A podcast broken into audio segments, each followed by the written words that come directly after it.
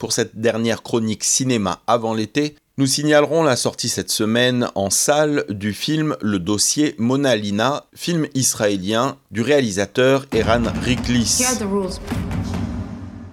You never leave the apartment. You never open the door. You do not talk to anyone. And you do as I say. Easy. C'est l'histoire de Mona, une Libanaise qui est soupçonnée par le Hezbollah d'être une informatrice des services secrets israéliens. Craignant qu'elle ne soit démasquée, le Mossad l'exfiltre vers l'Allemagne et lui fait changer le visage. Pendant deux semaines, le temps de se remettre de son opération, il la cache dans un appartement à Hambourg.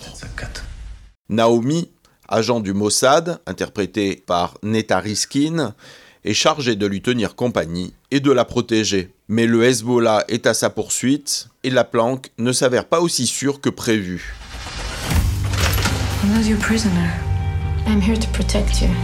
Pour ce film d'espionnage au féminin, Eran Riklis, le réalisateur israélien des citronniers ou de la fiancée syrienne, aborde l'un de ses sujets favoris, la géopolitique vue à travers les relations entre deux personnages. En l'occurrence, Mona et Naomi, interprétées donc par l'israélienne Neta Riskin et l'actrice irano-française Golfishte Farahani.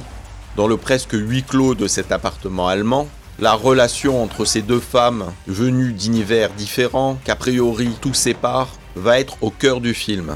Une alliance objective entre deux femmes qui ont plus de points communs que ce que l'on imagine. Film haletant, belle direction d'acteur, le dossier Mona Lina est le film à voir cette semaine.